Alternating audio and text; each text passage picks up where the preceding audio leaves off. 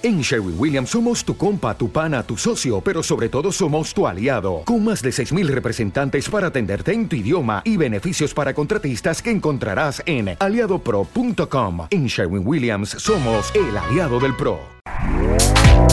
Este podcast forma parte de Evox Originals. Disfruta de este avance.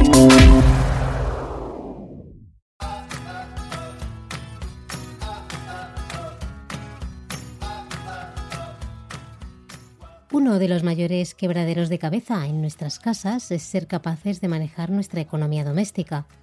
Las finanzas personales son un tema recurrente en Casa Perfecta porque mantener el equilibrio económico e incluso subir un peldaño más nos permite liberar nuestra mente, nuestras emociones y vivir una vida más plena.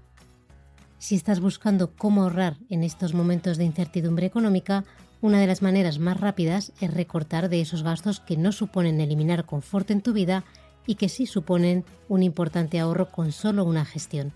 Me refiero a revisar y comparar tus contratos de seguros, sobre todo el de hogar y automóvil, que son los más elevados. ¿Hace mucho que revisaste lo que pagas y las coberturas que tienes? Pues tal vez es un buen momento.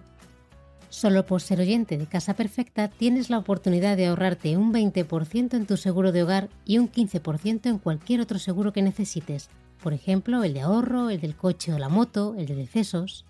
Solo tienes que contactar con la agente exclusiva de seguros Laia Tuset, decirle que vas de parte de este podcast y te ofrecerá sin compromiso un presupuesto para mejorar el precio de tu seguro de hogar actual o cualquier otro, incluyendo todas las coberturas.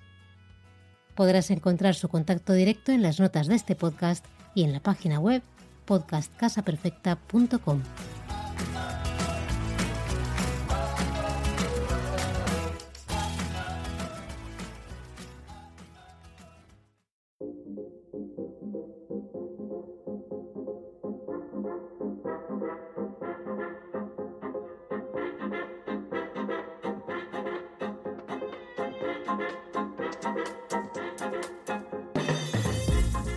Hola, bienvenidas, bienvenidos a vuestra casa perfecta.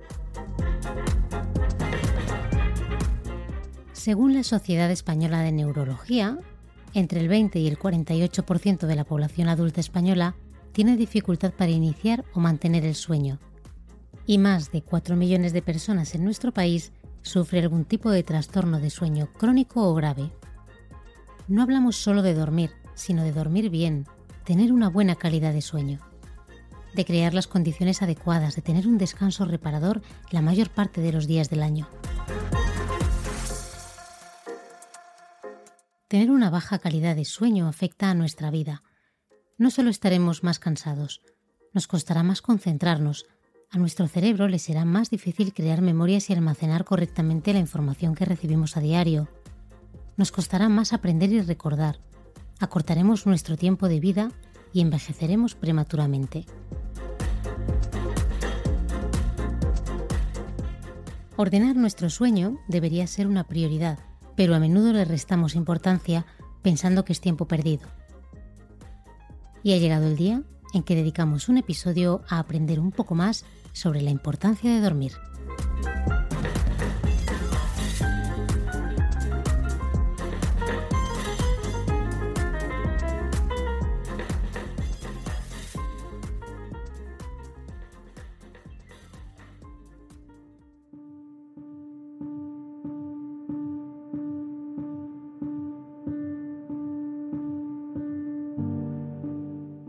Nos han vendido la idea de que tenemos que estar activos durante las 24 horas del día. Tenemos que hacer cosas, porque si no, estaremos perdiendo el tiempo y todos sabemos que el tiempo no se recupera. Y esta idea genera la falsa creencia de que para llegar a hacer todo lo que queremos hacer, en lugar de ordenar y optimizar nuestro tiempo priorizando tareas, es mejor quitarnos tiempo de sueño. Hoy me he propuesto que aprendamos cuál es la importancia del sueño y de dormir en nuestras vidas y que le demos la prioridad que realmente tiene. Y para ello vamos a conversar con María Ángeles Bonmatí, investigadora en el Laboratorio de Cronobiología de la Universidad de Murcia y que ha publicado recientemente el libro Que nada te quite el sueño. Y por supuesto, viene a hablarnos de lo que más sabe, de sueño y de sueños. María Ángeles, bienvenida a Casa Perfecta. Pues muchas gracias por la invitación a participar en este podcast. Voy a hacerte hoy muchas preguntas y seguro que muchas de ellas nos las vas a resolver y vamos a quitar muchos mitos, o al menos eso espero. Según muchos especialistas y muchas publicaciones en medios, en España dormimos poco y mal. Y parece que en muchos entornos dormir está sobrevalorado. ¿Dormir poco nos enferma? ¿O cómo afecta a nuestra vida general, a nuestro día a día, esto de dormir poco y mal? Pues dormir poco y mal efectivamente nos enferma. Durante el sueño se producen multitud de procesos fisiológicos que son fundamentales para la vida. Entonces, si acortamos ese tiempo en el que se producen esos procesos, irremediablemente esto va a suponer un perjuicio para nuestra salud. Evidentemente, el, cuerpo al final tiene una capacidad de aguante, ¿no? Podemos aguantar hasta cierto punto, pues tener una temporada de dormir poco y mal. Y creemos que lo podemos ir llevando pero lo cierto es que nuestra salud se estará resintiendo y aunque no nos demos cuenta, porque en el día a día a veces, pues incluso por el estrés que llevamos y el ajetreo, pues ni siquiera nos damos cuenta de que estamos somnolientos, que es una cosa muy curiosa. Pero eh, realmente nuestro cuerpo sí que está eh, notando esa falta de sueño. Y el sueño afecta tantas cosas que hasta la última célula del último órgano se va a ver afectada por esa falta de sueño. Así que efectivamente dormir poco y mal puede enfermar. He comentado muchas veces en este podcast que nuestro cerebro no se apaga nunca. De hecho, tuvimos una entrevista con una neurocientífica y así nos lo confirmaba. ¿Qué ocurre en nuestro cuerpo mientras dormimos? ¿Qué utilidad tiene dormir? Bueno, pues efectivamente el, cuerpo y el cerebro se apagan mientras dormimos. Sería más como una desconexión temporal con el entorno. Yo en el libro hablo de algo similar a ponernos en modo avión, ¿no? Perdemos cobertura, perdemos conexión con el medio, pero en nuestro cuerpo y nuestro cerebro siguen produciéndose infinidad de procesos. Una de las cosas importantes que ocurre mientras dormimos es que nuestro cerebro se limpia. Mientras estamos despiertos, nuestras neuronas van funcionando y generando una serie de productos de desecho, van como generando basurillas, ¿no? En el libro hablo como de cáscaras de pipa. Y esas basurillas hay que eliminarlas en algún momento, porque si no, pues el cerebro va a funcionar peor y el momento en el que se produce esa eliminación de residuos con mayor eficacia es precisamente mientras dormimos. Se pone en marcha un sistema que se llama sistema linfático, que se descubrió hace unos pocos años y durante el sueño se van, digamos, drenando esos residuos de forma que el cerebro se limpia y al día siguiente pues nos encontramos más despejados y esto no es solo una sensación subjetiva, sino que realmente nuestro cerebro está más despejado ¿no? de esos residuos que lo estaban, le estaban haciendo funcionar peor. Pero no solo eso, hay también hormonas que se segregan durante el sueño y no se segregan mientras estamos despiertos. La hormona del crecimiento es uno de estos ejemplos. La hormona del crecimiento conocemos su función en el desarrollo, ¿no? Sabemos que cuando estamos pasando por la niñez, ¿no? hace que aumentemos en tamaño.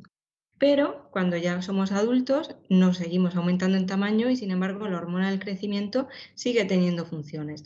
Y esas funciones son de restauración de los tejidos. Nuestros tejidos del día a día, digamos que se van deteriorando, ¿no? Podemos pues, sufrir pues, una cosa muy evidente, pues cuando nos hacemos un roce o, incluso una herida, pues ahí van a participar eh, unas cositas que se llaman factores de crecimiento y también la hormona del crecimiento. Por lo tanto, esta hormona es muy importante para mantener nuestros tejidos en perfecto estado. Si dormimos poco, dormimos mal, pues en el caso de los niños esto va a tener unas consecuencias muy, muy importantes, pero en el caso de los adultos también, porque esa producción de hormona del crecimiento también se va a ver disminuida. Y luego, por supuesto, el sistema inmunitario funciona, funciona mientras dormimos, incluso funciona a mayor intensidad. De hecho, cuando estamos eh, atravesando una infección, pues el sistema inmunitario, digamos que funciona, necesita funcionar más para combatir esa infección y de hecho tenemos como más propensión a dormir más. Una persona que está con fiebre y tal, digamos que se, pasa, se puede pasar el día durmiendo y no pasa nada, es simplemente un síntoma pues, de que el cuerpo está luchando contra esa infección. Pero por eso es muy importante dormir lo suficiente en el día a día, porque no hacerlo puede hacernos más propensos a padecer infecciones.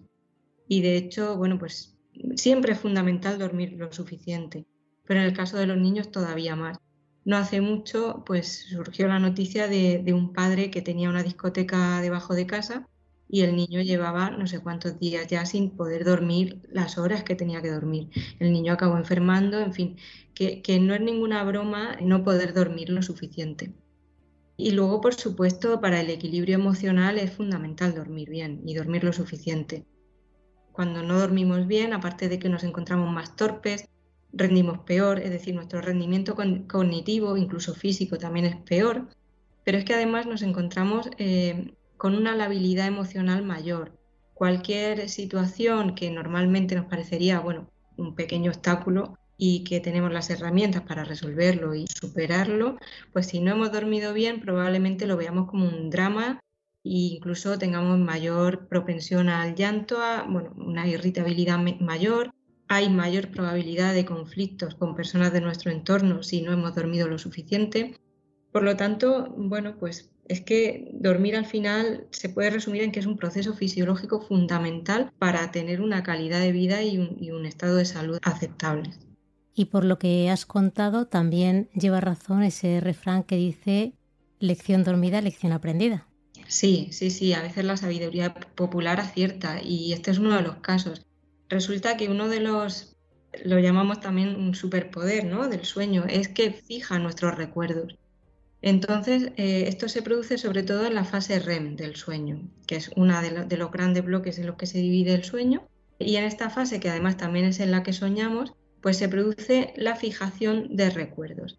Esto quiere decir que pues no va a merecer la pena sacrificar horas de sueño para estudiar si sobre todo se tiene un examen al día siguiente. O sea, esto es un error que seguramente muchos hemos cometido en nuestra vida pero la ciencia nos dice, y la experiencia también, los que lo hemos hecho, que no, no merece la pena. O sea, es mejor, bueno, pues lo ideal sería ir estudiando día a día que no te haga falta pegarte el atracón, pero bueno, si te tienes que pegar el atracón, mejor dárselo durante el día y respetar las horas de sueño, porque si no dormimos lo suficiente, aparte de que nos vamos a encontrar al día siguiente más torpes, vamos a rendir peor, incluso cosas que sabíamos y sabemos que, que las tenemos en la cabeza, nos va a costar recuperarlas también es que perdemos esa, entre comillas, magia del sueño, ¿no? que, es que nos ayuda a, recordar mejor aquello que hemos leído o estudiado el día anterior. ¿Cómo nos afecta la luz, el ruido al sueño? Pues el sueño requiere de, silencio y de oscuridad. ¿Te está gustando lo que escuchas? Este podcast forma parte de Evox Originals y puedes escucharlo completo y gratis desde la aplicación de Evox. Instálala desde tu store y suscríbete a él para no perderte ningún episodio.